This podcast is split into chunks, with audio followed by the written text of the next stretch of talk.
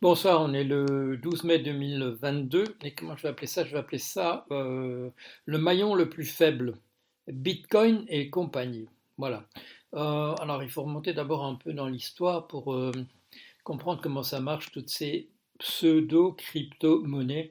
Quand je dis pseudo, c'est parce que Crypto, oui, bon, c'est parce que c'est euh, voilà, l'information est cryptée, mais euh, c'est pas des monnaies du tout. Ce sont des jetons. Moi, j'ai appelé ça dès le, début des jetons commercialisables. Et effectivement, c'est euh, ce que c'est.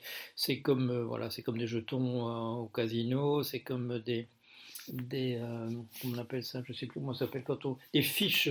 Voilà, des fiches quand on joue. Ça, vaut ce qu'on a décidé que ça, ça valait comme de l'argent du Monopoly exactement aussi. Alors, on remonte un peu dans l'histoire. Alors, on nous dit, on nous dit, euh, l'invention de la monnaie papier, c'est un certain John Law au XVIIIe siècle. Et c'est pas vrai du tout. Euh, pourquoi? Parce que, parce que de la monnaie papier existait en Chine depuis très très très longtemps. Euh, mais enfin bon, on parle de chez nous. Alors, qu'est-ce qui s'est passé avec la monnaie de John Law?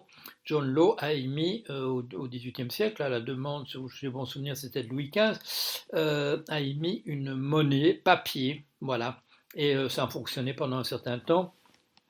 Si j'ai bon souvenir, c'était un, Écossais, et ça a fonctionné pendant un certain temps, et on nous disait, enfin on n'était pas là nous, mais on disait aux gens de l'époque, on leur disait que la valeur de ce, de ce Bitcoin, de ce de cette monnaie de John Law que c'était adossé à la richesse créée euh, en Louisiane, voilà, qui était une colonie française bien entendu.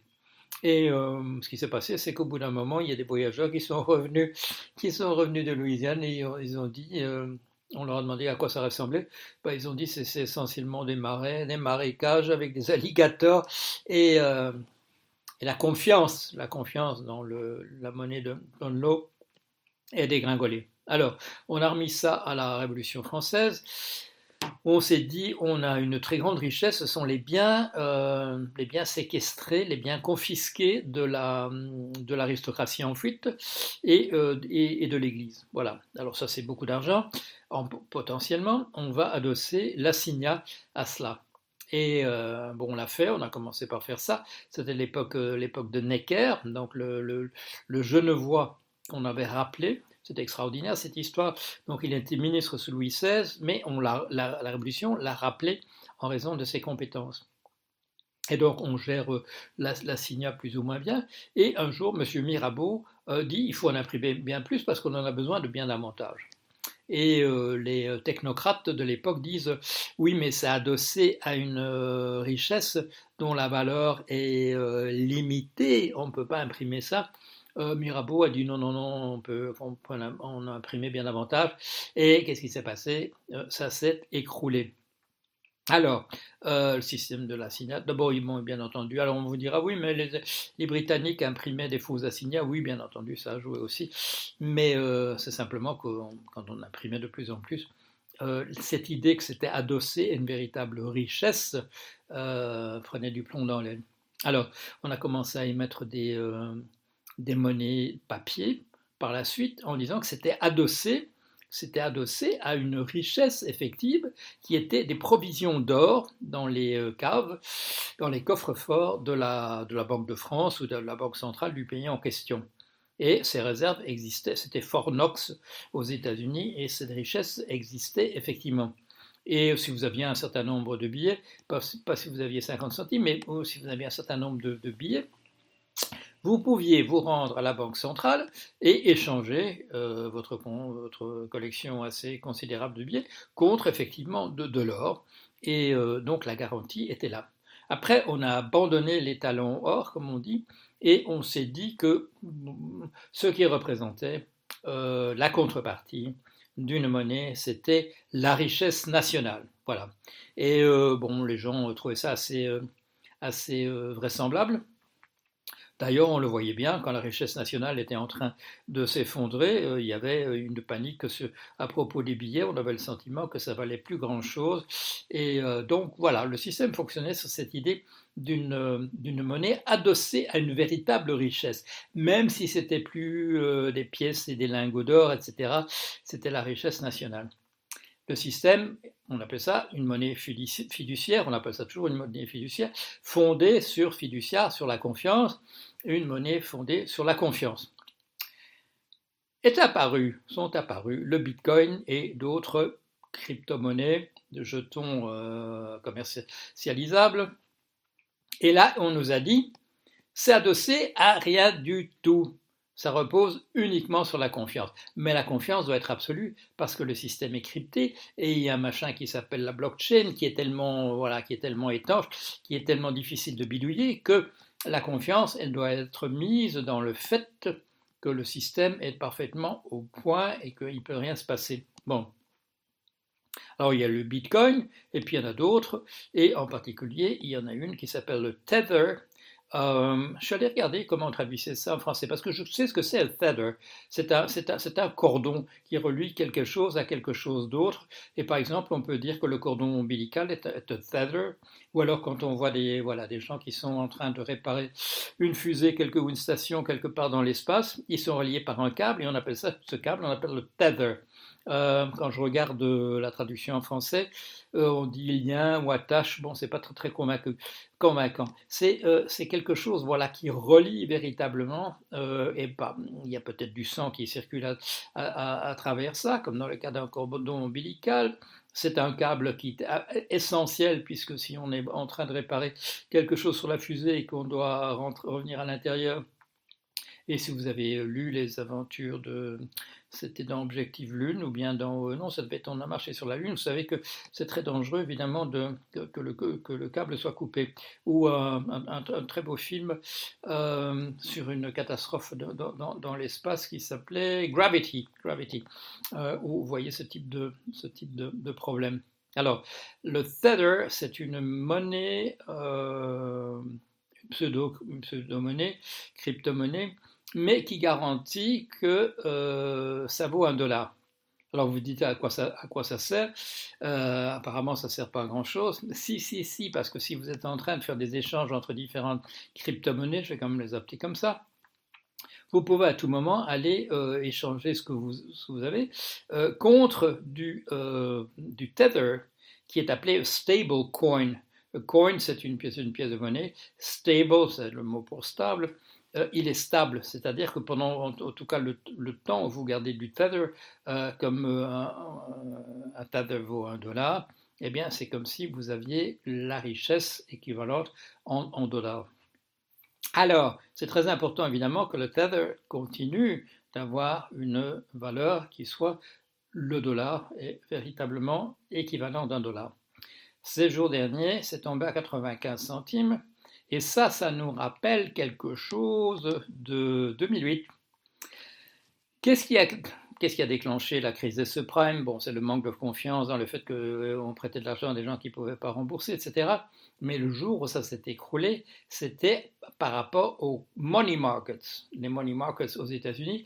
Et figurez-vous que c'était exactement la même histoire, que les money markets garantissaient que euh, c'était en fait une, obligation, une obligation très court terme, mais que ça valait véritablement un dollar. Et qu'est-ce qui s'est passé en septembre 2008 Ça valait plus exactement le dollar, je crois que c'est tombé à 97 centimes.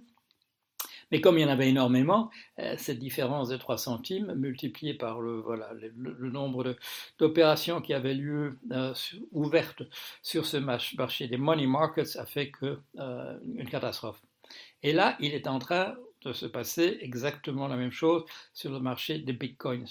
La différence, c'est que le dollar, euh, on peut encore lui accorder une, valeur, euh, comment dire, une confiance, euh, voilà, parce qu'il y a l'économie, effectivement, des, États-Unis en arrière-plan. Le bitcoin et les autres, les autres monnaies, il n'y a absolument rien, il n'y a que la confiance. Alors, le marché de ces crypto-monnaies, de ces crypto-jetons commercialisables, ils représentent en ce moment, c'est de l'ordre de 2 trillions de dollars. Alors 2 trillions de dollars, c'est 2000 milliards de dollars. Euh, comment ça se compare avec le marché des subprimes? Le marché des subprimes, c'était 1,3 milliers de milliards de dollars. Donc c'est plus, c'est plus euh, que, le marché des subprimes. Le marché des subprimes, il, était il restait adossé de toute manière quand même à des maisons, à des maisons qu'on pouvait éventuellement revendre. Euh, je vous rappelle que le système aux États-Unis, ce n'était pas un système euh, de prêt hypothécaire, la personne qui obtenait un prêt d'une banque ou d'un organisme équivalent pour avoir un prêt sur la maison, la propriété de la maison restait celle de la banque jusqu'au dernier jour, jusqu'au moment où le dernier penny, ou le dernier cent était remboursé. Ce jour-là, la banque vous envoyait le titre de propriété de votre euh, maison, que ce que vous aviez considéré comme votre maison jusque-là, mais en réalité, ça appartenait à la banque et c'est ce qui a permis que les personnes qui quittaient, voilà, qui abandonnaient euh, leur maison pouvaient le faire euh, elle ne devait rien à la banque, elle devait simplement aller déposer les clés dans une boîte devant la banque et ça suffisait, on ne lui poursuivrait pas. C'est très différent de la France où quand vous empruntez pour une maison, vous devez cet argent. Et s'il se passe quelque chose, il faudra qu'on trouve un moyen, vous trouviez un moyen de rembourser cet argent. Ce n'était pas le même système aux États-Unis. Donc maintenant, du côté des crypto-monnaies, quelque chose qui vaut plus que le marché des subprimes, dont on avait quand même remarqué il avait provoqué euh, la crise des subprimes. C'est ça qui m'avait permis d'écrire en 2005-2006 un ouvrage où euh, j'expliquais le lien entre ce marché des subprimes et le reste de l'économie euh, américaine, et que je vais appeler ça la crise du capitalisme américain, parce que je voyais le lien entre un possible écroulement de ce secteur. Pourquoi est-ce que je voyais? Ben, Parce que je travaillais là-dedans. Euh, ou en tout cas très proche, puisque je travaille essentiellement dans le, prime, mais ensuite un peu dans le subprime aussi, et donc je pouvais dire, casse-cou, euh, ça, va s'écrouler. Alors, euh, vous pourriez dire, ces crypto-monnaies, bah, tant pis, tant pis pour les gens qui ont cru à ça, c'est purement spéculatif, c'est de l'ordre de la tulipomania, au XVIIe siècle aux, Pays-Bas, ou un marché purement spéculatif, en principe sur les bulbes de tulipes, mais enfin bon, tout le monde comprend que c'est euh, du même niveau que sur des croûtes euh, sur le marché de l'art en ce moment, c'est simplement faire monter les prix sur quelque chose, quelle que soit la chose en, question. Et ici, c'est donc sur des pseudo-monnaies, sur des fiches, voilà, sur des jetons, sur des jetons de casino, et ce marché s'est développé, il a pris une taille considérable. Alors vous me dites, bon, ben, c'est normal, euh, pourquoi vous appelez ça le maillon le plus faible? C'est le maillon le plus faible parce que le jour où les, gens n'ont plus d'argent, ou ils commencent, à regarder de nouveau ce que ça vaut véritablement les choses, par exemple parce qu'il y aurait une inflation importante soudain, parce qu'il y aurait eu des ruptures de stock sur ceci ou cela, quel est le marché, quels sont les premiers marchés dont les gens vont se retirer? Celui de, de l'art, entre guillemets, euh, sur des, croûtes qu'on s'échange, simplement des gens qui considèrent que euh, ça vaut quelque chose, ces croûtes parce que les noms, euh, voilà, parce que ça s'appelle Jeff Koons, parce que ça s'appelle Damien Hirst, etc. Je ne dis pas que Damien Hirst n'a aucun mérite sur le plan artistique, mais enfin bon, vous voyez ce que je veux dire. Quand la confiance reflue parce qu'il y a une guerre, euh, parce qu'il y a des sanctions économiques, euh, parce qu'il y a de l'inflation, parce que justement c'est les conséquences d'une pandémie encore, bien qu'elle se termine, mais d'une guerre euh, qui, qui gèle entièrement le, marché du grain dans le pays qui est envahi par un voisin, etc. Le maillon le plus faible, ça va être quoi? Ça va être le truc ce qui, repose uniquement sur la confiance, bien entendu, et sur absolument rien d'autre. Euh, les gens qui ont de l'or, ils vont le garder et ils vont considérer que euh, ça vaudra toujours ce qui était évidemment l'équivalent euh, de ce que les banques disaient. Vous pouvez échanger ça contre de l'or. Et en situation de crise, vous le savez bien, le prix de l'or va augmenter parce que les gens considèrent que on va continuer de faire confiance. Alors, c'est un truc qu'on peut transformer facilement. On peut en faire des bijoux. Puis, quand on n'a plus envie que ce soit des bijoux, on le refond. On a toujours de l'or à un, métal imputrescible, comme on dit, mais aussi qui ne s'oxyde absolument pas et qui garde son, apparence qui a conduit au mythe de l'Eldorado et à l'invasion euh, de toute l'Amérique du Sud à une époque euh, pour trouver de l'or. Bon, alors, euh, où est-ce qu'on en est? Le problème, c'est que ce Tether, cette fameuse monnaie, ce stablecoin, ce sont des gens qui ont dit si nous avons, euh, si on peut garantir que ça vaut toujours un dollar, c'est parce que, parce que quoi? Ils, ont, ils prétendent que ce lien, ce cable, ce, tether, ce, cordon, euh, il y a un cordon avec l'économie. Ils disent qu'ils ont en réserve des vraies obligations américaines pour garantir que ce truc va toujours un dollar.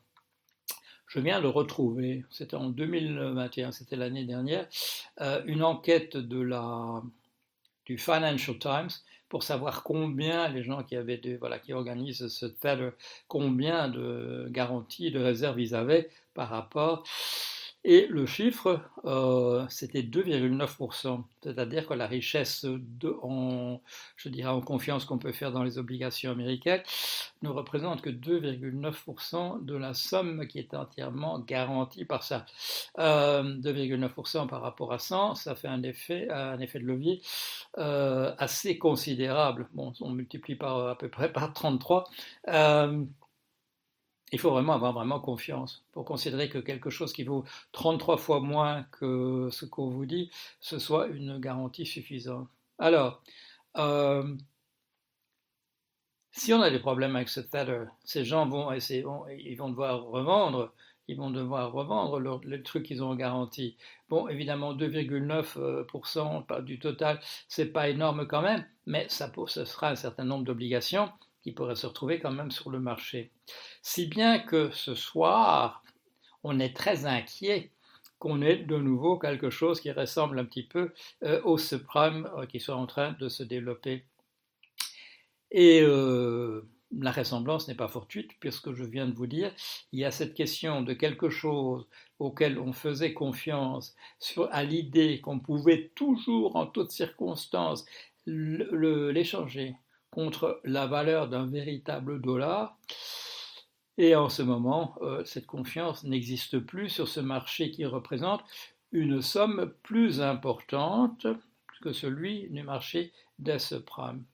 Donc, on est très inquiet en ce moment sur le marché financier que le maillon le plus faible, le Bitcoin et compagnie, tous ces trucs qui sont des jetons commercialisables et qui n'ont aucune valeur intrinsèque en réalité, que les gens ne, cessent d'avoir confiance là-dedans et que ce 3, millions, 3 trillions, 3 000 milliards de dollars euh, s'évapore en fumée.